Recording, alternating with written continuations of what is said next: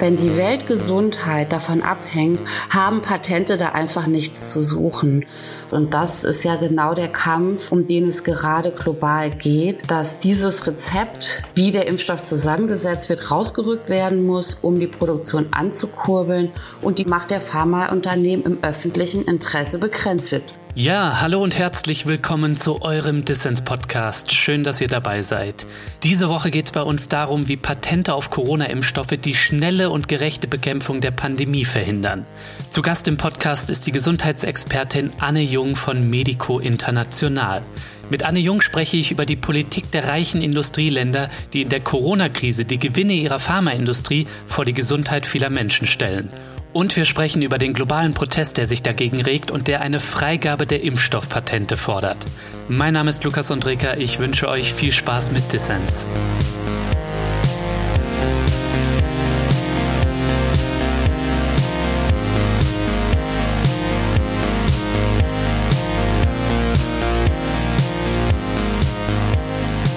Anna, schön, dass du beim Dissens Podcast dabei bist. Ja, sehr gerne. Ich freue mich. Ja, wir wollen uns über die global ungerechte Verteilung von Impfstoffen unterhalten und wie wir das ändern können. Corona-Impfstoffe sind ja die große Hoffnung in der Bekämpfung dieser Pandemie. In Deutschland und Europa, so scheint es, dreht sich die Debatte ja vor allem darum, möglichst schnell Impfstoff für die eigenen Bürger zu beschaffen. Was bedeutet das, Anne, für die Menschen im globalen Süden?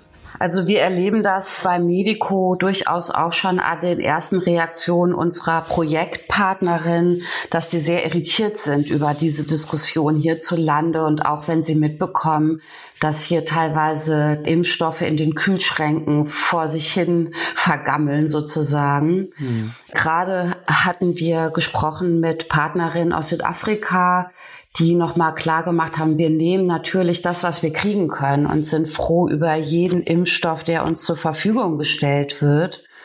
In anderen Regionen ist es so, dass weite Bevölkerungsteile überhaupt gar keinen Zugang haben zum Impfstoff mhm. und gleichzeitig aber die anderen Folgen der Pandemie, also Verlust von Arbeitsplatz, wirklich akute Hungersituation, die mangelnde Möglichkeit, noch ins Krankenhaus zu gehen und so weiter und so weiter sich schon durchschlagen, weswegen hier natürlich der Impfstoff besonders dringend da gebraucht würde, wo er eben gerade nicht verfügbar ist. Ja, mir scheint hierzulande wird eben viel darüber gemeckert, dass die Bundesregierung nicht genug Impfstoff für die eigene Bevölkerung gesichert hat. Und dann hat man auch die Leute, die irgendwie AstraZeneca verweigern, was denkst du dir eigentlich? Sind das irgendwie First World Problems oder?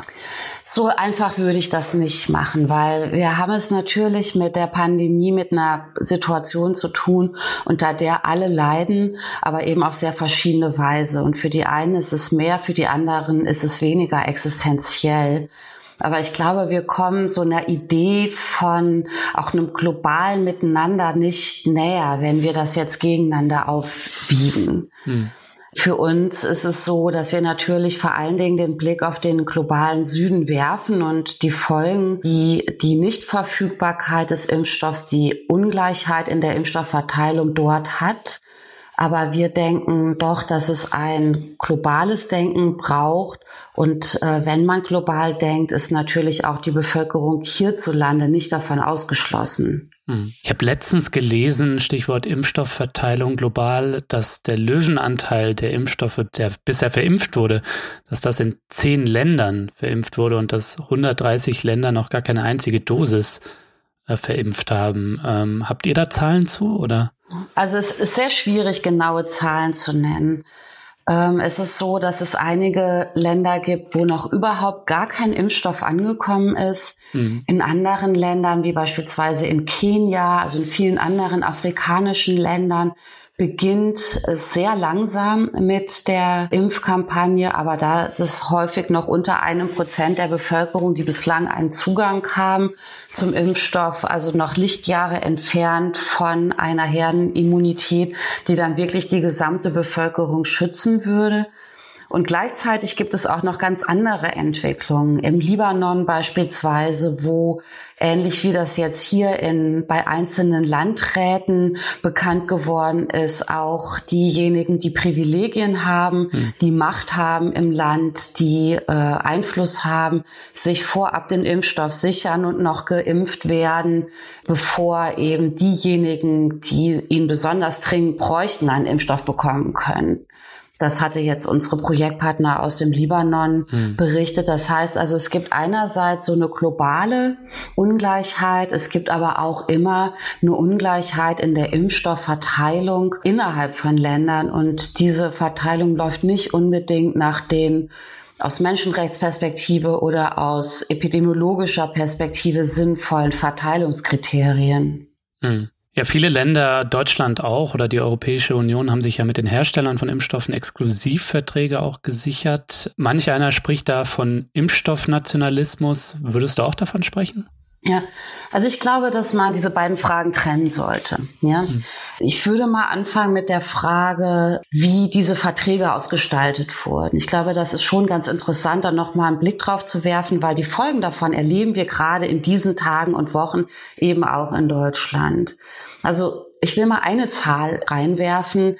Etwa 93 Milliarden Euro sind weltweit in die Innovation, in die Entwicklung des Impfstoffes aus öffentlichen Kassen geflossen. Mhm. 93 Milliarden Euro. Das ist eine riesige Summe.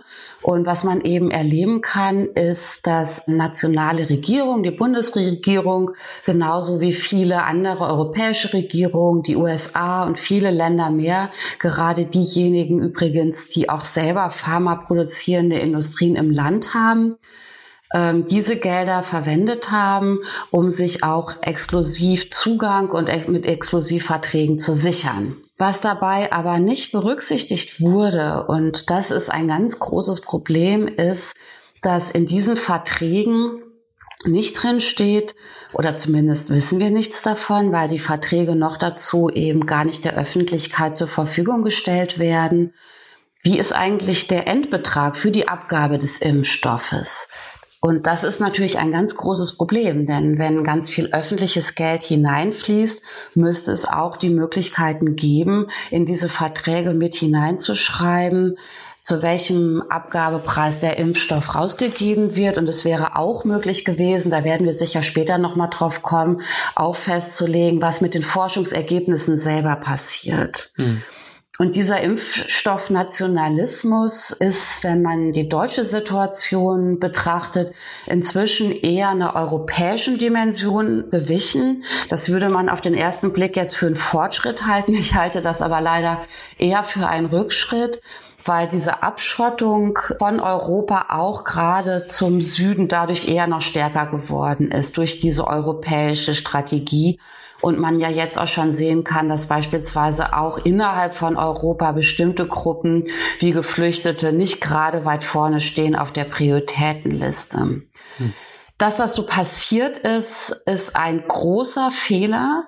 Wenn es anders gewesen wäre, muss man leider im Moment im Konjunktiv sprechen, hätte es die Möglichkeit gegeben, viel fokussierter, strategisch, viel genauer dafür zu sorgen, dass an vielen Orten der Welt dieser Impfstoff hergestellt wird. Und dann wären wir jetzt heute schon an einem ganz anderen Punkt als der, an dem wir jetzt uns gerade befinden.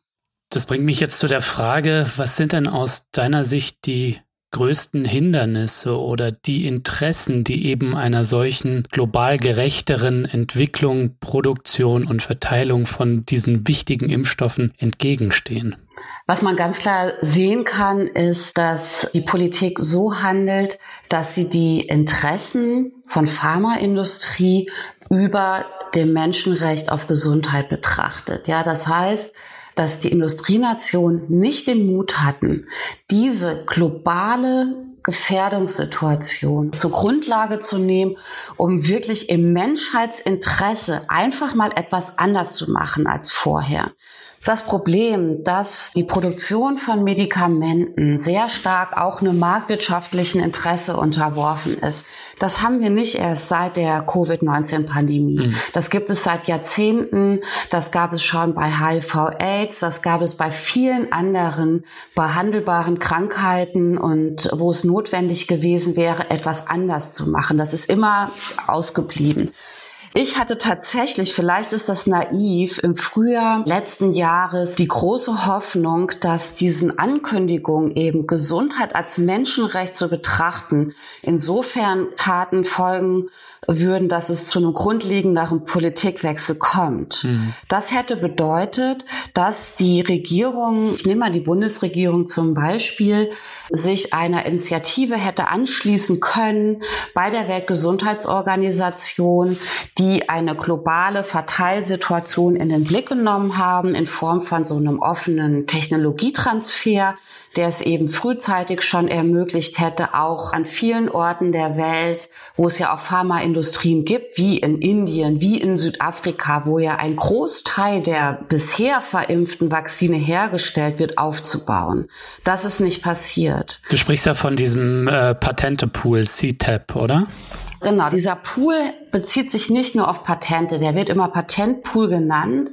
Da geht es aber um noch einen viel weiteren Technologietransfer, an den da gedacht war bei der Weltgesundheitsorganisation. Mhm. Das war eine Idee nicht zufälligerweise eines armen Landes, nämlich von Costa Rica und wurde von sehr vielen Ländern unterstützt, die eben auch zurückblicken auf Jahrzehnte HIV-AIDS-Pandemie, auf das jahrelange Ringen um die Reduzierung von Preisen, um die Herausgabe von Forschungsergebnissen und so weiter. Mhm. Und auf der Grundlage dieser Erfahrungen hat äh, sich die WHO der Empfehlung von Costa Rica angeschlossen und es hat wirklich so ein Wimpernschlag gedauert, bis äh, einerseits praktisch alle Industrienationen die Idee verworfen haben, während halt die Idee von sehr vielen benachteiligten Ländern unterstützt wird. Ja, da gibt es also wirklich eine ganz klassische Nord-Süd-Aufteilung weltweit. Hm. Und bis heute ist es so, dass kein Pharmaunternehmen da Forschungsergebnisse eingespeist hat, dass keine Regierung, die selber pharmaproduzierende Industrie im Land hat, das unterstützt hat. Und wenn man dann noch mal eine weitere Analogie bildet zu der Erfahrung mit HIV/AIDS, nur um das mal so ein Gefühl dafür zu kriegen, was das halt bedeutet hätte. Es gibt nämlich so einen ähnlichen Pool, einen Medikamentenpool, der jahrelang erstritten wurde, auch wirklich von weltweiten Protestbewegungen, von Kampagnen wie der Treatment Action Campaign für den Bereich HIV/AIDS. Mhm. Und da sieht man eben diese große Spanne. Ja, wenn man eine HIV-AIDS erkrankte Person mit patentgeschützten Medikamenten behandelt, kostet es ungefähr 10.000 US-Dollar im Jahr. Wenn sie aber behandelt wird mit Medikamenten, die eben aus so einem offenen Pool äh, durch generisch hergestellte Produkte finanziert ist, kostet es 150 US-Dollar. Also 10.000 versus 150. Da sieht man eben, welche Gewinnspanne in diesem Bereich liegt und wie gut es gewesen wäre, auch bei Covid-19 da einen anderen Weg einzuschlagen. Patente aussetzen und Arzneimittel als globale öffentliche Güter. Die Patentschutzbefürworter, die würden da jetzt sagen, Patente sind ein wichtiger Anreiz für Unternehmen, die kostspielige Entwicklung von Arzneien oder von Impfstoffen auf sich zu nehmen. Das hört man, glaube ich, in der öffentlichen Debatte immer wieder. Mhm. Und das ist, glaube ich, auch ein Argument, was sich jetzt gerade die Kommission in Brüssel zu eigen macht, nämlich das jetzt Ausnahmeregelungen anzustreben, wie jetzt den Patentschutz der Corona-Impfstoffe zumindest temporär auszusetzen, das gefährdet dann eben dieses Anreizmodell. Was hältst du denn von diesem Argument? Also diese Vorstellung, ohne Pharma keine Forschung, ist, glaube ich, tatsächlich einer der Mythen, die sich am hartnäckigsten in der Öffentlichkeit halten. Und das würde man ja auch erstmal denken, dass es so wäre. Das stimmt aber einfach nicht.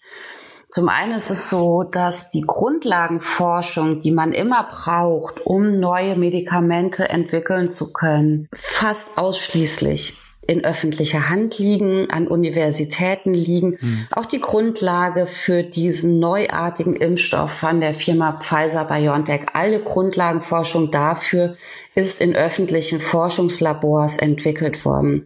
Das heißt, wir haben es mit einer Situation zu tun, dass der ganz lange Weg von Entwicklung, von Grundlagenforschung, alles öffentlich finanziert wird und zu einem sehr späten Zeitpunkt kommt die Pharmaindustrie dazu und das Ergebnis dieses ganz langen Forschungsprozesses, der an verschiedenen Orten stattfindet, wird dann privatisiert. Mhm. Das heißt also, es gibt eigentlich eine Privatisierung von etwas, was uns allen gehört. Man kann das sehen an der Entwicklung von sehr vielen Medikamenten, dass es genau sich so verhält und dass der Anteil von öffentlichen Mitteln für die Erforschung neuer Medikamente, das ist auch beim Impfstoff jetzt nicht anders als bei anderen Medikamenten, ganz maßgeblich aus öffentlichen Töpfen finanziert wird. Das ist das eine. Mhm. Dazu kommt, dass ja durch die Patentierung, also das, was dann sozusagen als Krönung des Prozesses am Ende steht, was die Pharmaindustrie dann macht, die Medikamente ja auch sehr, sehr teuer werden und dann eben von Krankenkassen finanziert werden müssen oder von Privatleuten finanziert werden müssen, je nachdem, um was für ein Medikament es dabei geht. Und das führt dazu, dass auch die öffentliche Hand nochmal weiter belastet wird. Wenn man also jetzt diese Entkopplung von Forschung und Preis vornehmen würde, wie wir sie in unserem Aufruf vorschlagen und wie sie von vielen Organisationen, von vielen sozialen Bewegungen seit Jahrzehnten gefordert wird, dann würde man einfach sehr viel Geld darüber sparen, weil die Medikamente selber dann am Ende sehr viel billiger wären. Hm. Das ist vielfach durchgerechnet worden. Das würde also absolut problemlos auch funktionieren, ist komplett in öffentliche Hand zu geben und dann eben diese ganzen Komplexitäten und Schwierigkeiten zu umgehen und dann das Medikament entsprechend herzustellen. Das wäre also auf jeden Fall ein Ausweg aus der Misere. Und lustigerweise ist es so, auch das ist, glaube ich, in der Öffentlichkeit gar nicht so bekannt, diese Art von Patente auf Medikamente, beispielsweise in einem Land wie Deutschland, wurde in den 1960er Jahren überhaupt erst eingeführt. Und auch in den Jahrzehnten davor gab es Impfstoffentwicklung wurden medizinische Innovationen gemacht und gab es Fortschritt in der Forschung. Ja, dieser Weg, der wurde bis heute nicht eingeschlagen, äh, die Patentrechte auf Impfstoffe zumindest zeitweilig auszusetzen, um eine globale Produktion und Verteilung zu ermöglichen. Das ist ja nämlich eine Forderung von mehr als 100 Staaten in der Welthandelsorganisation, die über diese Patentrechte wacht und initiiert wurde das von Südafrika und Indien. Und viele, viele Länder haben sich dem Appell angeschlossen, aber von den reichen Ländern, unter anderem der Europäischen Union und den USA, wurde das bisher abgelehnt. Erklär uns doch mal, warum. Also spricht doch eigentlich so viel dafür. Ja, ich vielleicht erkläre ich noch mal ein bisschen genauer, was eigentlich die Idee ist, ja, von Indien und Südafrika. Gerne. Also wieder ein Land oder zwei Länder aus dem Süden der Welt, die selber auch Medikamente herstellen, da über viel Erfahrung verfügen. Also auch, das sage ich nochmal explizit dazu, um auch so ein bisschen diesem Mythos entgegenzuwirken. In diesen benachteiligten armen Ländern gäbe es gar keine Pharmaindustrie. Das Gegenteil ist der Fall. Ich glaube, Indien ist der größte Generika-Hersteller oder so und produziert, glaube ich, die meisten Medikamente für den globalen Süden. Ganz genau so ist es. Und nicht nur für den globalen Süden, auch natürlich natürlich für den weltweiten Markt. Auch jetzt werden schon Impfstoffe in Indien produziert zur Behandlung von Covid-19, die aber für den Export bestimmt sind und gar nicht alle im Land bleiben. Hm. Und die Idee war mit einer sehr umfassenden Ausnahmeregelung, temporären Ausnahmeregelung zu sagen, solange es diese Pandemie gibt, müssen die Impfstoffe von den Patenten befreit sein um eine kostengünstige und schnelle Produktion in Gang zu bringen. Das heißt immer noch nicht, dass es eine grundlegende und auch noch nach der Pandemie weiter fortdauernde Entkopplung gibt von Forschung und Preis, was eine unserer Forderungen wäre, sondern erstmal auf die Pandemie bezogen. Mhm. Und da gab es eine ähnliche Situation wie bei der Weltgesundheitsorganisation, dass die Europäische Union wirklich geschlossen sofort gesagt hat, das ist der falsche Weg, während eben weit über 100 Länder, wie du auch schon gesagt hast, sich dieser richtigen Forderung angeschlossen haben. Das ist noch nicht vorbei, also da lohnt sich durchaus noch aktiv zu werden. Wir werden da auch noch einiges hoffentlich äh, erleben und es gab auch gerade in vielen Ländern des globalen Südens schon Protestaktionen für die Einrichtung dieses sogenannten Waivers, dieser umfassenden Ausnahmeregelung. Mhm. Und der Grund dafür, warum die äh, reichen Länder sich dem nicht anschließen, ist, dass sie das Gefühl haben, wenn sie das machen, stellen sie eigentlich die Systemfrage. Ja? Dann, dann schlagen Sie einen Weg ein, der diese Entkoppelung von Forschung und Preisen von Medikamenten ermöglicht, der eine Alternative erlebbar macht, die man vielleicht danach nicht mehr eingefangen bekommt. Mhm. Gerade weil es eben sich um eine globale Pandemie handelt und einfach jetzt viel mehr Menschen als in den ganzen Jahrzehnten zuvor sich damit beschäftigen. Wie kommt der Endpreis von Medikamenten zustande? Wer verdient eigentlich wie viel daran und so weiter? Ich glaube, dass es wirklich eine Kernangst gibt, damit eine Tür aufzustoßen, die der erste Schritt sein könnte zu einem Systemwandel. Und das ist natürlich etwas, was wir sehr begrüßen würden, wenn es so wäre, mhm. weil es einfach ein Schritt wäre, ein wichtiger Schritt wäre, wenn auch nicht der einzige Schritt hin, auch zu der Verwirklichung des Menschenrechts auf den bestmöglichen Zugang zur Gesundheit, wie wir ihn fordern. Die Argumentation der Europäischen Union selber geht aber ein bisschen in eine andere Richtung. Und das ich wollte gerade fragen, für was plädieren denn die reichen Länder wie jetzt die Europäische Union stattdessen? Es gibt nämlich eine weitere Initiative, die halt auf Spendenbasis, also Spenden von philanthropischen Stiftungen wie der Wellcome Foundation oder auch der Geldstiftung, Spenden von Regierungen und auch Spenden von der Pharmaindustrie fußt. Das ist diese sogenannte COVAX-Initiative. Hm. Und mit der genau, es ist ein klassisches Public-Private Partnership, das heißt also so eine öffentlich-private Zusammenarbeit, die ja in den letzten Jahrzehnten im Zuge auch des neoliberalen Gesellschaftsumbaus immer populärer geworden ist, die aber eben auf Hilfe basiert und nicht auf Rechten. Und das ist natürlich gerade für diejenigen, die keinen Zugang haben zu diesem heiß begehrten Impfstoff äh, besonders fatal. Und interessanterweise sagt die Europäische Union, wenn sie die Patente ankratzen, dann wird die Pharmaindustrie sauer, sie verkretzen die Pharmaindustrie und dann steigen die vielleicht da aus, äh, sich an diesem Public-Private Partnership zu beteiligen. Mhm. Das ist also eine völlig paradoxe Argumentation aus unserer Sicht und zwar deshalb, weil ja diese spendenbasierte Aktivität in der Form überhaupt erst notwendig wird, gerade weil es daran gemangelt hat, auf einer rechtlichen Ebene schneller einzugreifen und eben damit auch die Macht der Pharmaindustrie zu begrenzen. Hm. Stichwort COVAX, dieses internationale Impfprogramm, das wurde ja schon vergangenes Jahr angestoßen unter Federführung der Weltgesundheitsorganisation. Die Idee ist ja, dass Geld von reichen Ländern auf freiwilliger Basis gesammelt wird, um Corona-Impfstoffe für ärmere Länder zu finanzieren und zur Verfügung zu stellen.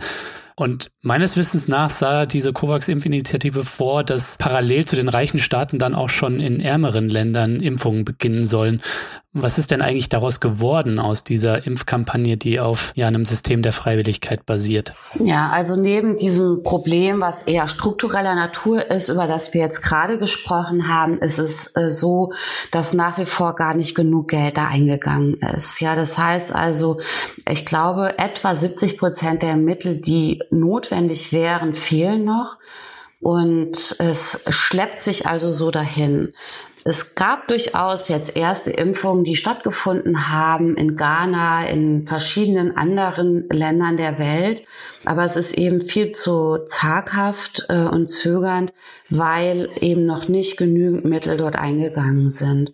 Und weil halt wir im Moment noch die Situation haben, dass auch global gesehen einfach nach wie vor nicht genügend produziert wird, was eben wiederum damit zu tun hat, dass versäumt wurde, frühzeitig an anderen Orten Produktionsstätten so aufzurüsten, dass das möglich gewesen wäre. Und genau dafür hätte man ja auch das Rezept gebraucht. Und das ist ja genau der Kampf, um den es gerade global geht, dass eben viele der Meinung sind, dass dieses Rezept, wie der Impfstoff zusammengesetzt wird, rausgerückt werden muss, um die Produktion anzukurbeln, während die Industrienation und die Pharmaindustrie ähm, einer anderen Meinung anhängen. Siehst du denn eine Möglichkeit, dass wenn jetzt genug Geld zusammenkommen würde, dass sich die Situation dann bessern würde für die Menschen und die Länder im globalen Süden?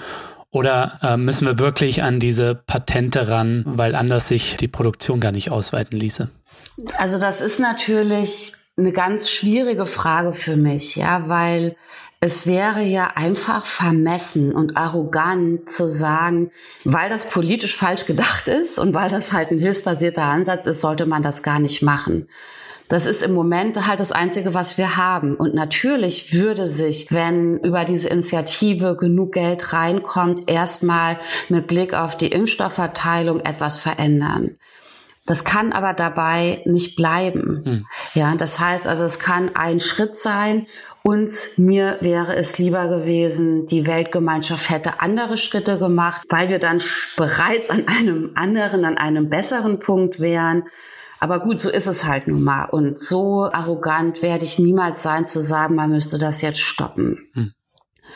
Ähm, aber das wird nicht ausreichen, weil wir natürlich über den Impfstoff die Folgen, die die Coronavirus-Pandemie jetzt schon für den Planeten hat, nicht eingedämmt bekommen. An anderer Stelle wurde aus meiner Sicht sehr treffend von einer Polypandemie gesprochen. Was meine ich damit? Das ist ein Begriff, der eben beschreibt, dass die sozioökonomischen Auswirkungen häufig schon vor dem Virus selber in den Ländern des Südens angekommen sind. Äh, die gesamte textilverarbeitende Industrie in Ländern wie Pakistan und Bangladesch ist völlig zusammengebrochen. Millionären sind arbeitslos geworden. Die Staatsverschuldung für viele ohnehin schon sehr arme Länder ist massiv gestiegen. In Südafrika beispielsweise wird auch schon die Anschaffung des Impfstoffes nur über die Aufnahme neuer Schulden überhaupt ermöglicht. Hm. Das heißt also, um wieder in eine Situation zu kommen, die verhindern könnte, jetzt noch verhindern könnte, dass nach der Eindämmung der Pandemie, die Pandemie der Armut und des Hungers und vieler weiterer jetzt vernachlässigter Krankheiten erst so richtig an Fahrt aufnimmt, müssten jetzt schon eben auch parallel andere Wege beschritten werden. Dazu gehört der Aufbau von funktionierenden Gesundheitssystemen. Dazu gehört ein globales Nachdenken über einen Schuldenerlass. Mhm. All diese Maßnahmen sind eine Voraussetzung dafür, dass es noch gelingen kann, dass die ohnehin häufig sehr fragilen ökonomischen Strukturen nicht völlig kollabieren und die Abhängigkeit von Hilfe, die es ja unbedingt zu überwinden gilt, nicht nach der Pandemie noch größer ist als während der Pandemie oder davor. Ja, wir hatten es vorhin schon erwähnt, der Streit, der schwelt ja jetzt schon etwas länger und bisher ähm, sind die reichen Länder im Interesse ihrer Pharmaindustrie nicht bereit, diesen Waiver zuzulassen. Nun soll Mitte März, also Mitte diesen Monats, erneut abgestimmt werden in der Welthandelsorganisation über die Initiative von Südafrika und Indien. Was erwartest du denn da? Ist der Druck mittlerweile größer, diesen Waiver durchzuwinken? Also im März 2021 wird auch ein Jahr nach dem Ausbruch der Pandemie nichts entschieden werden. Das scheint schon sehr klar zu sein. Das wird ein längerer Prozess werden und ich glaube, dass man anhand des Umstandes, dass es sehr schwierig ist, genauer herauszufinden, wann eigentlich die Welthandelsorganisation final entscheidet, wann der Tag X gekommen ist, schon erkennen kann, dass auch die WTO wirklich nervös wird. Ich habe das ja vorhin schon gesagt, dieses ganze Thema globale Gesundheit, öffentliche Finanzierung, Patente war eigentlich so etwas wie ein Geheimwissen. Damit haben sich gesundheitsorientierte NGOs beschäftigt und die WHO und einige Fachleute und kritische Geister haben natürlich auch schon in den letzten Jahrzehnten versucht, da etwas zu verändern, aber dass wirklich die ganze Welt über diese Stichwörter spricht und da so ein kritisches Bewusstsein entstanden ist, das ist schon etwas gänzlich Neues. Hm. Also es gab gerade einen Brief von über 100 Parlamentariern aus dem Europaparlament, die sich ebenfalls für diese Waiver-Initiative bei der Welthandelsorganisation eingesetzt haben. Es ist also jetzt durchaus keine Minderheitsmeinung, sondern wird schon auch von breiteren gesellschaftlichen Gruppen auch weltweit unterstützt. Und ich glaube schon, dass man einerseits nicht zu optimistisch sein sollte, aber gleichzeitig glaube ich doch, dass auch die Regierung und auch die Vertreter innerhalb der WTO wirklich nervös werden, weil einfach die Folgen dieser Verweigerungsstrategie wir auch erleben in einer globalen Impfstoffknappheit und das bleibt einfach den Leuten nicht verborgen. Ich gehe davon aus, dass sich dieser Prozess bei der Welthandelsorganisation noch über einige Monate hinziehen wird. Vielleicht hoffen Sie, da ein bisschen auf Zeit zu spielen, dass dann das Thema wieder etwas aus den Schlagzeilen draußen ist.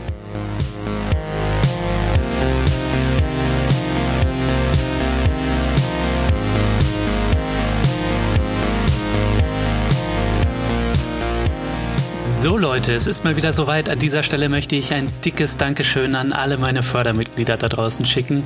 Danke, dass ihr alle dabei seid. Eure Unterstützung macht es möglich, dass ich unabhängig und kostenlos für alle da draußen senden kann.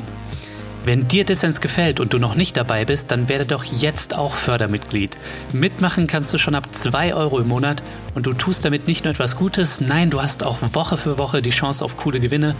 Dieses Mal verlose ich unter allen Fördermitgliedern den aktuellen Global Health Watch. Der Gesundheitsbericht wird vom People's Health Movement herausgegeben und das People's Health Movement, das ist wirklich spannend, denn das ist ein transnationales Netzwerk von Gesundheitsaktivisten, bei dem unter anderem auch Medico dabei ist. Und dieses Netzwerk organisiert maßgeblich die Proteste für die Freigabe der Corona-Impfstoffpatente. Wenn ihr mehr wissen wollt über das People's Health Movement oder den Global Health Watch oder mehr wissen wollt zum Thema, dann schaut doch unbedingt mal in die Show Notes, da gibt es jede Menge weitere Infos.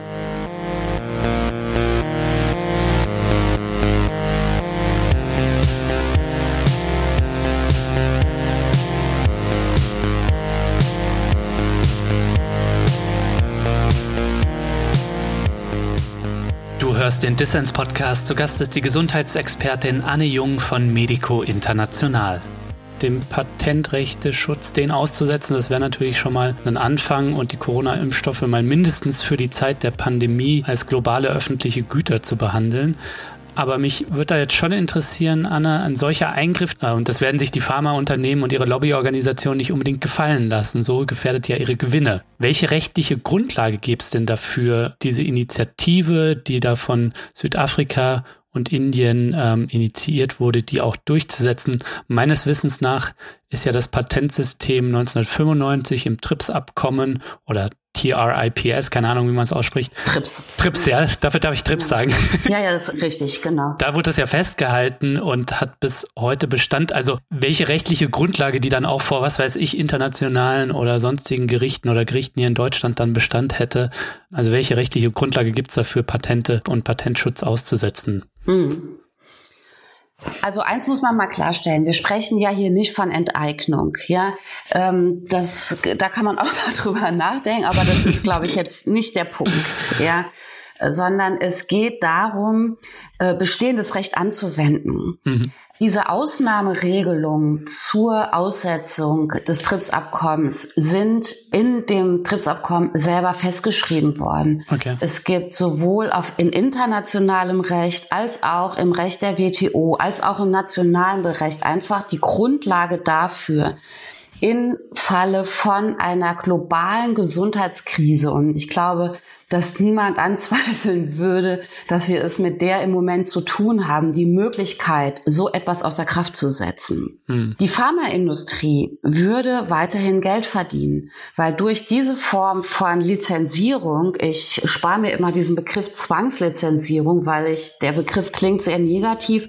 Für mich ist es einfach ein sehr vernünftiges Instrument, um eine Pandemie wie die jetzige eindämmen zu können. Das heißt also, diese Form von Lizenzierung würden ja bedeuten, dass die Pharmaindustrie für die Produktion des Impfstoffes weiter natürlich äh, Gelder bekommt. Mhm. Und bei dem Bedarf, den wir weltweit haben, wenn wir jetzt die Anzahl der Menschen auf der Erde mal zwei rechnen, dann kann man sich ja ungefähr ausrechnen, auch selbst wenn eine Impfdosis nur für einen Betrag von wenigen Euro zur Verfügung gestellt würde, dass es absolut nicht dazu führen würde, die Gewinne der Pharmaindustrie wirklich massiv zu schwächen. Kurzfristig würden Sie vielleicht sogar mehr Geld machen, oder? Weil die Produktionskapazitäten einfach schnell ausgeweitet werden. Aber wahrscheinlich haben Sie Angst davor, die Büchse der Pandora zu öffnen, wie du es schon gesagt hast.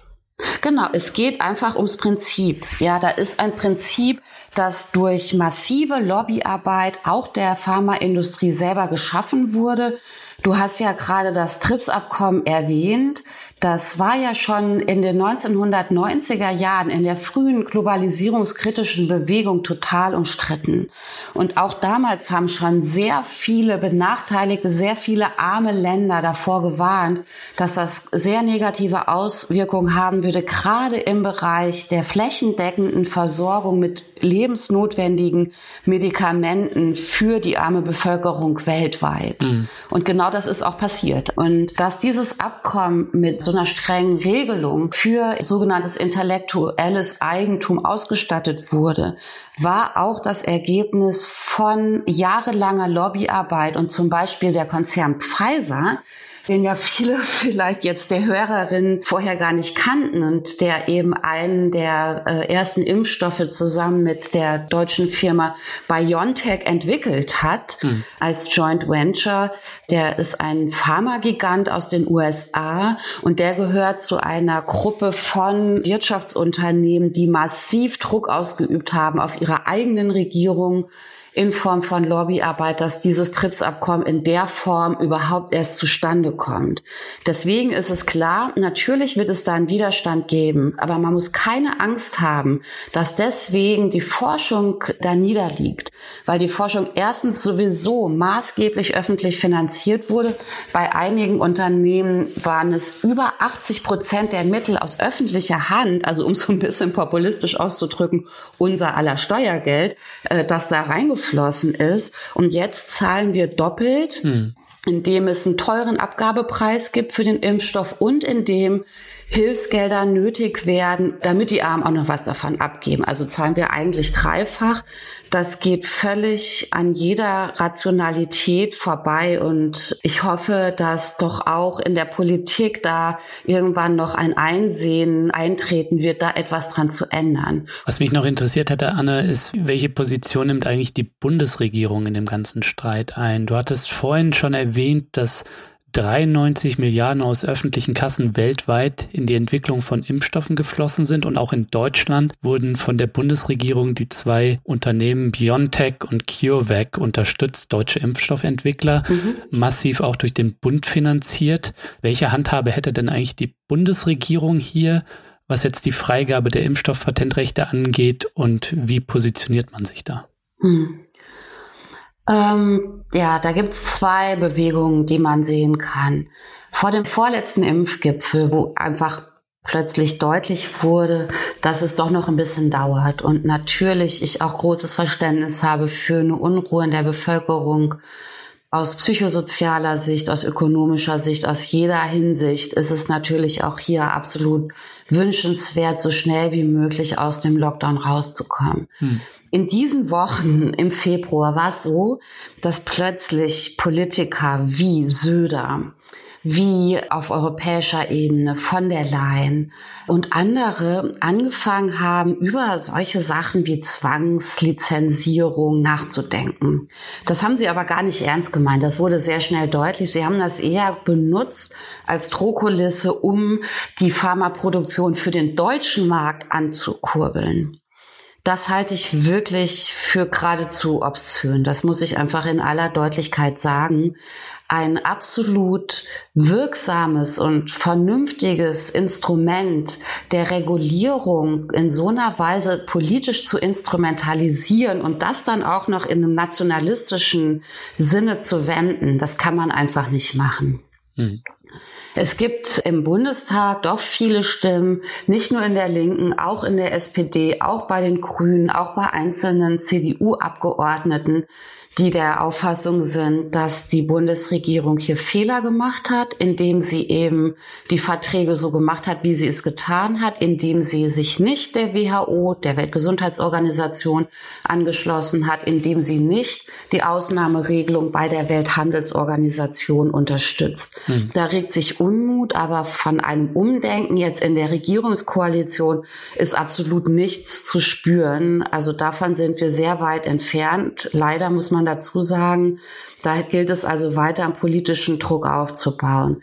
Die grundlegende Devise ist, Anreize für die Pharmaindustrie schaffen und zu versuchen, über dieses ja einfach einer Kapitallogik unterworfene System die Pandemie einzudämmen.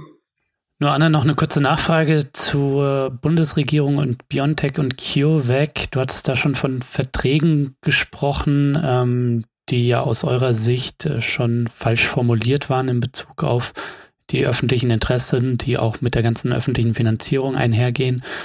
Hätte denn die Bundesregierung, wenn sie das wollte, Stichwort Lizenzierung oder Zwangslizenzierung, da eine Handhabe in Bezug auf diese zwei Hersteller oder spielt sich das alles im Rahmen der Welthandelsorganisation und des TRIPS-Abkommens ab? Ähm, nein, also das ist so, dass es auch auf nationaler Ebene Möglichkeiten der Intervention gäbe. Mhm. Da gibt es äh, gesetzliche Rahmenbedingungen für, wo auch äh, viele internationale Fachjuristinnen, die seit langem damit beschäftigt sind, auch äh, Beispiele angeführt haben, wie auch auf nationaler Ebene das Patentrecht temporär bei verschiedenen gesundheitlichen Krisen außer Kraft gesetzt wurde. Das wäre überhaupt gar kein Problem. Es fehlt an dem politischen Willen. Hm. Also selbst wenn es so wäre, dass die Bundesregierung den politischen Willen hätte und das in die Praxis umsetzen würde, hier regulierend im öffentlichen Interesse einzuschreiten, würde das aus meiner Sicht auf keinen Fall die Impfstoffproduktion dieser genannten Unternehmen einschränken oder etwas dergleichen. Das würde nicht passieren. Da lege ich die Hand für ins Feuer. Ich denke mir ja manchmal so, Anna, selbst wenn man kein Fan ist von Ideen globaler Gerechtigkeit äh, und Umverteilung etc., muss es doch auch im aufgeklärten Eigeninteresse zum Beispiel von Deutschland der Europäischen Union sein, äh, diese globale Pandemie auch global zu bekämpfen. Denn wir haben ja schon erlebt, wie aus Großbritannien oder auch Südafrika Virusmutationen hergekommen sind, gefährliche. Ne? Ja, das ist ein sehr wichtiger Punkt, den du da ansprichst. Mir wäre es allerdings tatsächlich sehr wichtig, eine andere Reihenfolge sozusagen vorzunehmen und zu sagen, Erstens ist es aus menschenrechtlicher Perspektive notwendig, ja, oder als Menschheitsinteresse notwendig, um so einen großen Begriff zu bemühen. Und natürlich ist es auch aus epidemiologischer Perspektive sinnvoll. Wenn man das aber in den Vordergrund stellt, hätte ich ein bisschen Angst, dass das auch äh, zur Grundlage genommen werden könnte für eine neue Abschottungspolitik. Ich habe beispielsweise angefangen, als Gesundheitsreferentin beim Medico zu arbeiten während der Ebola-Pandemie, die ja eben lokal begrenzt war in Westafrika damals und habe eben auch die Folgen dieser Abschottungspolitik erlebt wo Flüge eingestellt wurden, wo Handelsbeziehungen gekappt wurden, auch wenn die Weltgesundheitsorganisation vor so drakonischen Maßnahmen explizit gewarnt hat. Man kann sagen, jetzt mit einigen Jahren, die seither ins Land gestrichen sind, dass die Folgen dieser Abschottungspolitik heute noch spürbar sind. Mhm. Ich glaube, dass eine Gefahr darin liegt, dass äh, wenn man jetzt auf die Mutation blickt, ähm, irgendwann wir an den Punkt kommen, wo in Europa sehr viele Leute durchgeimpft sind, wo die mit Mutation dann auch eher in den Ländern äh, sich entwickeln, die noch stark von der Pandemie betroffen sein werden und man dann eben eine rigorose Abschottungspolitik macht gegen Geflüchtete, aber auch Wirtschaftsbeziehungen erstmal auf Eis legt mit den Ländern, die jetzt, sage ich mal, zur Aufrechterhaltung des Kapitalismus nicht unbedingt gebraucht werden. Und deswegen ist das ein wichtiger Punkt. Ja, aus epidemiologischer Perspektive wäre es auch sinnvoll, aber es sollte nicht der Hauptfokus sein. Ja, allein der politische Wille fehlt. In was setzt du da denn deine Hoffnung, dass wir den herstellen? Oder müssen wir uns doch darauf verlassen, dass äh, ein BioNTech-MitarbeiterIn das Rezept für den Impfstoff liegt, wie das das Peng-Kollektiv zuletzt vorgeschlagen hat. Ja, das ist natürlich eine wunderbare äh, Aktion gewesen des äh, noch viel wunderbareren Pen Collectives aus äh, Berlin dazu aufzufordern. Und das, was da natürlich an tiefer Wahrheit drinsteckt, ist, dass etwas geheim gehalten wird, das im öffentlichen Interesse herausgerückt werden sollte. Ja, das heißt also, hier kann man ja nicht sagen, dass da zwei gleichgewichtige Interessen gegeneinander stehen. Denn wenn man sich anschaut, welche Kosten die Pandemie hervorruft, welches Leid sie weltweit hervorruft, auch hierzulande, an wirklich großen Existenzsorgen, welche psychosozialen Folgen die Pandemie für uns alle hat. Hm kann man einfach sagen, es gibt ein begründetes öffentliches Interesse, hier etwas anders zu machen. Und äh, das ist auch das, wofür eine Regierung gewählt worden ist. Sie vertritt die öffentlichen Interessen der Bevölkerung und äh, dem sollte sie aus meiner Sicht auch gerecht werden. Das, was mir Hoffnung gibt, ist, dass alle Welt darüber redet. Ich bin schon so lange Jahre Gesundheitsreferentin und noch nie hat außerhalb von Fachkonferenzen und Fachzeitschriften und Fachveranstaltungen diese Debatte irgendjemanden in der allgemeinen Öffentlichkeit interessiert. Daraus setze ich ehrlich gesagt große Hoffnung, mhm. weil ich finde, wir haben die besseren Argumente. Es ist evident, was sich ändern könnte, wenn ein anderer Weg eingeschlagen würde. Ich hoffe, dass der öffentliche Druck wächst. Ich hoffe, dass die Einsicht auch im politischen Berlin reift. Und ich glaube, dass äh, da noch nicht alles verloren ist. Stichwort öffentlicher Druck. Du arbeitest ja für Medico International, ähm, eine Hilfs- und Menschenrechtsorganisation. Und ihr seid Teil der internationalen Kampagne Patente töten. Vielleicht kannst du noch einmal erklären, um was es euch da geht. Ich meine, auf viel sind wir jetzt schon im Gespräch eingegangen. Und wie kam diese Kampagne zustande? Weil das ist ja wirklich auch eine internationale Kampagne mit ProjektpartnerInnen aus der ganzen Welt. Hm. Also wie kam die zustande und was ist das Ziel dieser Kampagne? Also ist es so, dass äh, kurz nachdem die Pandemie ausbrach, wir äh, beim Medico, wir sind ja eine sozialmedizinische Hilfsorganisation, wir beschäftigen uns seit über 50 Jahren mit Fragen der globalen Gesundheit. Klar war, dass sich jetzt ein Fenster öffnet, in dem die großen Probleme in der globalen Gesundheitspolitik nochmal auf den Tisch gehören. Und wir haben eben genau gehofft, dass das passiert, was ja auch tatsächlich eingetreten ist, nämlich dass sich auch in dem Bewusstsein der Öffentlichkeit da etwas tut und etwas verändert. Mhm. Und wir haben gemeinsam mit dem People's Health Movement, das im Jahr 2000 gegründet wurde, das ist vor allen Dingen im globalen Süden ein Gesundheitsnetzwerk, das sich für das Recht auf den bestmöglichen Zugang zu Gesundheit auf den Aufbau von funktionierenden Gesundheitsstrukturen, öffentlichen Gesundheitsstrukturen bezieht, das immer wieder auch betont, welche anderen Faktoren die Gesundheit gefährden nämlich äh, schlechte Lebensverhältnisse, schlechte Wohnverhältnisse, schlechte Arbeitsverhältnisse, all das wirkt auf die Gesundheit ein. Und damit hat das People's Health Movement dem Medico auch angehört, ein sehr umfassendes Verständnis von dem, was globale Gesundheit bedeutet. Und in dieser Gruppe mit vielen Mitgliedsorganisationen des People's Health Movement, aber auch mit der Buko Pharma Kampagne, die ja ebenfalls seit Jahrzehnten diese Kritik an äh, dem Umgang mit der Produktion von unentbehrlichen Arzneimitteln führt, haben wir diese Aktivität gestartet.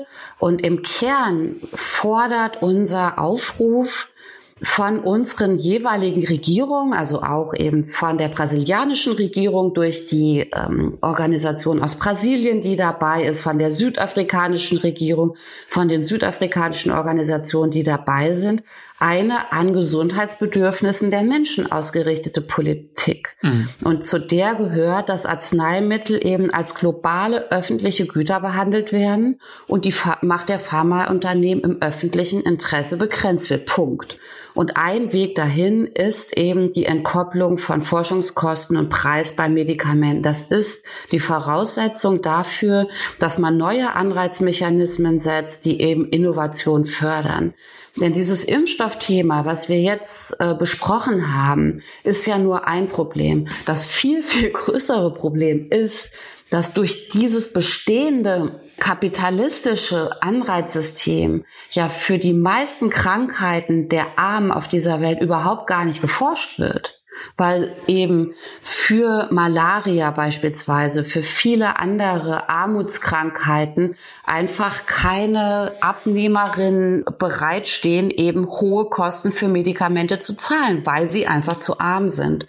Und das ist natürlich wirklich ein riesiges globales Problem, was die Nichtbeforschung dieser äh, eigentlich unentbehrlichen Medikamente anbelangt, dass das halt viel, viel weiter geht. Und wir haben gesagt, wir müssen jetzt die große Forderung stellen, das Patentsystem grundsätzlich abzuschaffen für Medikamente, für alles, was in unserer aller Interesse ist. Es kann Patente geben für andere Erfindungen, die gemacht werden. Aber wenn die, wenn die Weltgesundheit davon abhängt, haben Patente da einfach nichts zu suchen. Mhm. Und was wir ganz interessant fanden bei dem Aufruf, den wir schon vor vielen Monaten lanciert haben, ist, dass er als Aufruf überhaupt nicht gut funktioniert. Ja, wenn ihr auf die Webseite gehen solltet, den haben bis heute 6.500 Leute unterzeichnet. Das sind überhaupt nicht viele und noch längst nicht genug, um den Aufruf auch in einer größeren öffentlichen Aktion der Politik übergeben zu können.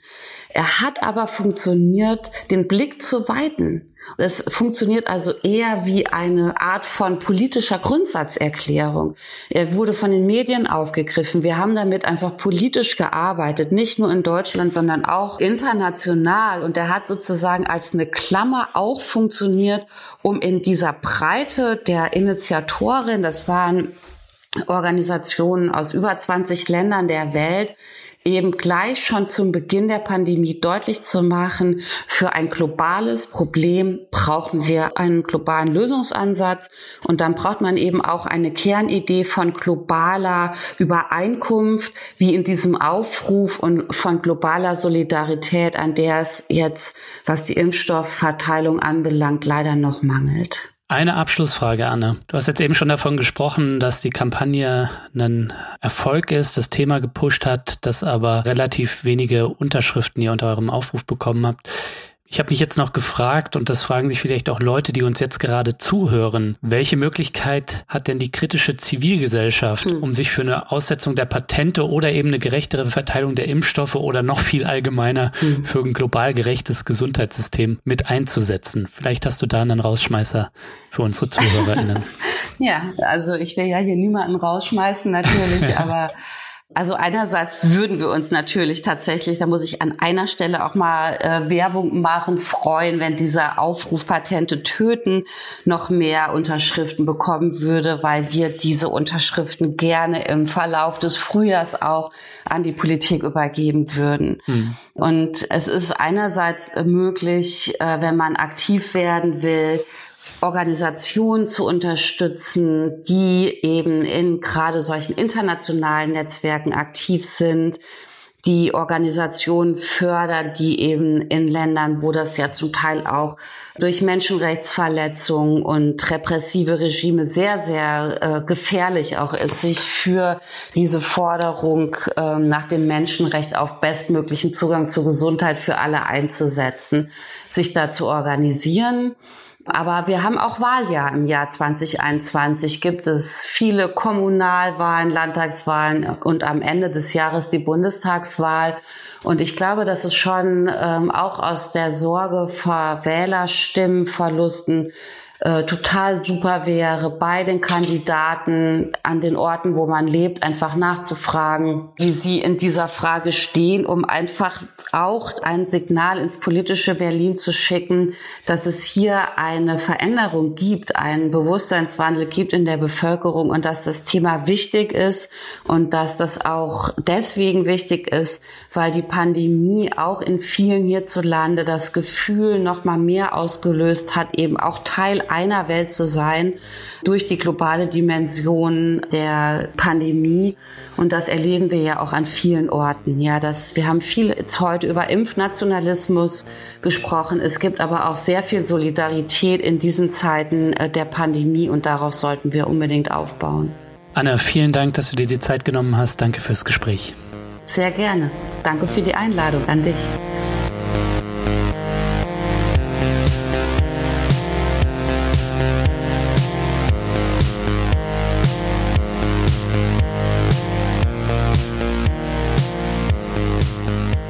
Ja, das war der Dissens Podcast für diese Woche. Schön, dass ihr dabei wart. Zu Gast war die Gesundheitsexpertin Anne Jung von Medico International.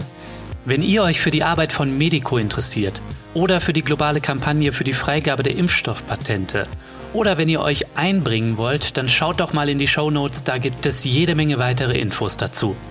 Und was ihr dort natürlich auch findet, sind Informationen dazu, wie ihr meine Arbeit unterstützen könnt und dafür sorgen könnt, dass Dissens auch weiterhin gute Ideen für alle da draußen senden kann. So, bleibt mir nur noch zu sagen, danke fürs Zuhören, passt bitte auf euch auf in der Krise und wir hören uns dann nächste Woche.